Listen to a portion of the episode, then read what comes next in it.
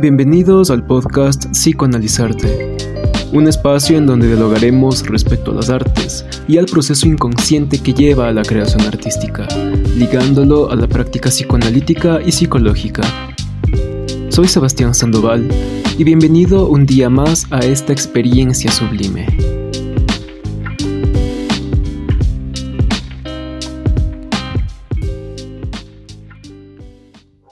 Lo bello y lo sublime convienen en que ambos agradan por sí mismos. De esta manera, partimos desde la postura filosófica de Immanuel Kant, quien menciona también que ambos, tanto lo bello y lo sublime, suponen un juicio de reflexión.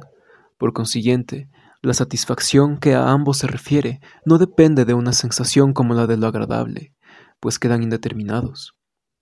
También lo bello y lo sublime no dan ocasión más que a juicios particulares, pero que se atribuyen un valor universal, aunque no aspiran más que un sentimiento de placer y no a un conocimiento del objeto. Pero entre uno y otro existen diferencias considerables. Lo bello de la naturaleza corresponde a la forma del objeto, la cual consiste en la limitación. Por otro lado, lo sublime debe buscarse en un objeto sin forma, en tanto que se represente en este objeto o con ocasión del mismo la ilimitación, concibiendo además en esta la totalidad. De donde se sigue que nosotros miramos lo bello como la manifestación de un concepto indeterminado del entendimiento, y lo sublime como la manifestación de un concepto indeterminado de la razón. En 1919, en su escrito llamado Lo ominoso, o también conocido como lo siniestro. Freud afirma que rara vez el psicoanalista se preocupa por cuestiones estéticas. Sin embargo, si lo hace, generalmente se trata de un sector que es descuidado por la literatura estética. Lo ominoso forma uno de estos dominios. No cabe duda que dicho concepto está próximo a lo de lo espantable, a lo de lo angustiante, lo espeluznante.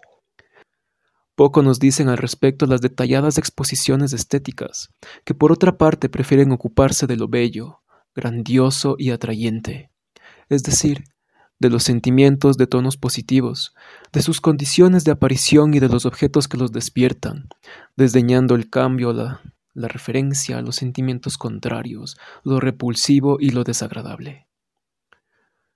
Por otra parte, en el malestar en la cultura, se considera el caso interesante de que la felicidad de la vida se busque ante todo en el goce de la belleza. Ya se trate de la belleza en las formas y los gestos humanos y en los objetos de la naturaleza, como los paisajes, o en las creaciones artísticas e incluso en las científicas.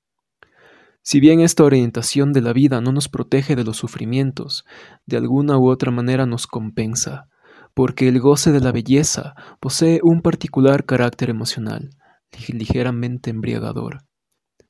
Por otro lado, lo bello no tiene utilidad ni parece ser necesario a nuestra cultura, y sin embargo no se puede prescindir de ello.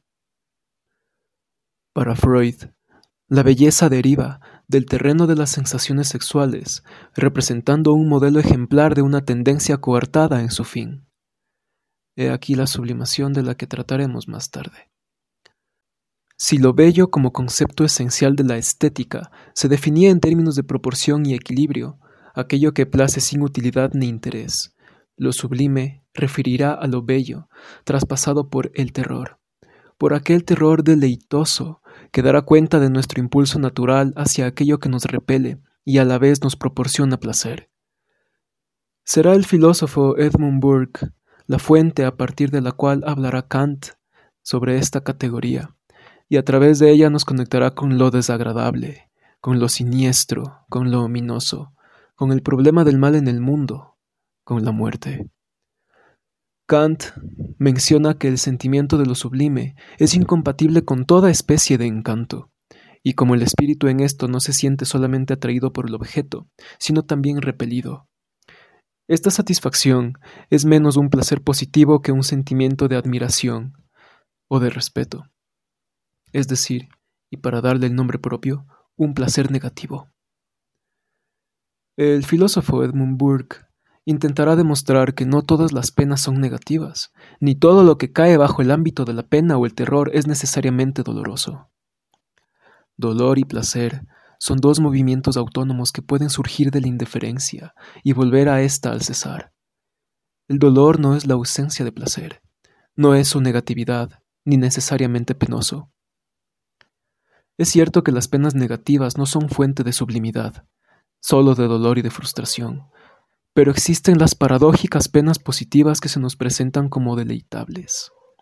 Por ejemplo, la que nos produce el dolor o la soledad absoluta. Burke menciona las pasiones que pertenecen a la propia conservación versan sobre la pena y el peligro. Son penosas simplemente, cuando nos tocan de cerca, son deleitosas. Cuando tenemos una idea de pena y de peligro, sin hallarnos al mismo tiempo en tales circunstancias. No he llamado placer a este deleite porque versa sobre la pena y porque es bastante diverso de todas las ideas del placer positivo. Llamo sublime a todo lo que causa este deleite. Las pasiones pertenecientes a la propia conservación son las más fuertes de todas.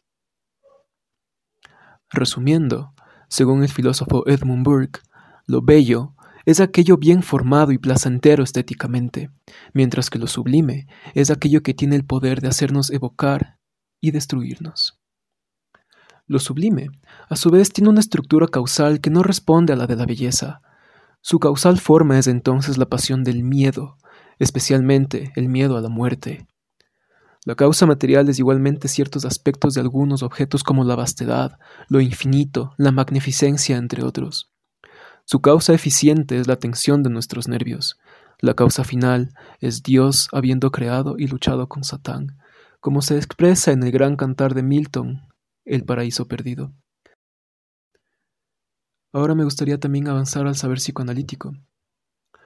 Roland Chemama, en su diccionario de psicoanálisis, define la sublimación como un proceso psíquico inconsciente que para Freud da cuenta de la aptitud de la pulsión sexual para reemplazar un objeto sexual por un objeto no sexual connotado por ciertos valores e ideas sociales, y para cambiar su fin sexual inicial por otro fin, sin perder notablemente su intensidad. Para Jacques Lacan, la sublimación no neutraliza la pulsión, sino que muestra su carácter estructural. Su tesis es que la sublimación revela la naturaleza propia de la pulsión, en cuanto no es simplemente instinto. Esta relación es ante todo un mecanismo de defensa, pero no neurótica, fundada sobre la idealización y la represión. No quiere recubrir lo real terrorífico, sino que lo vela mediante la operación simbólica. La sublimación es un modo de reencontrar lo real, pero sin dejarse destruir por éste. Es entonces una satisfacción pulsional sin represión, pero a la vez, y en aparente contradicción, es una defensa contra la pulsión, es una forma reactiva. La sublimación es la única satisfacción que la ética de psicoanálisis permite, el cambio y la elevación de la meta pulsional sin que haya represión. Lacan lo define como el punto más elevado de lo que está abajo. Lo bello y lo sublime también nos detiene, pero sin represión. Como la sublimación nos permite asumir el resto pulsional. El arte, como es el psicoanálisis, es un saber hacer con el exceso de goce irreductible. Si no hay un real que lo sostenga, es vano y superficial. Si se acerca demasiado a rasgar el velo de Isis, deja de ser arte y provoca asco, terror y angustia. Poder percibir un objeto como bello o sublime es de alguna manera sublimar la pulsión, satisfacerla en tanto ha cambiado de dirección. No ha chocado frontalmente con aquello ominoso, sino que se ha satisfecho en el velo en el límite, en la barrera. Finalmente, podemos entender que el trabajo de la sublimación nos abre a lo sublime.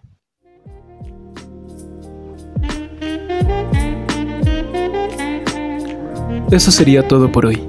Gracias por formar parte de esta experiencia sublime. Nos vemos en el próximo episodio. Hasta entonces.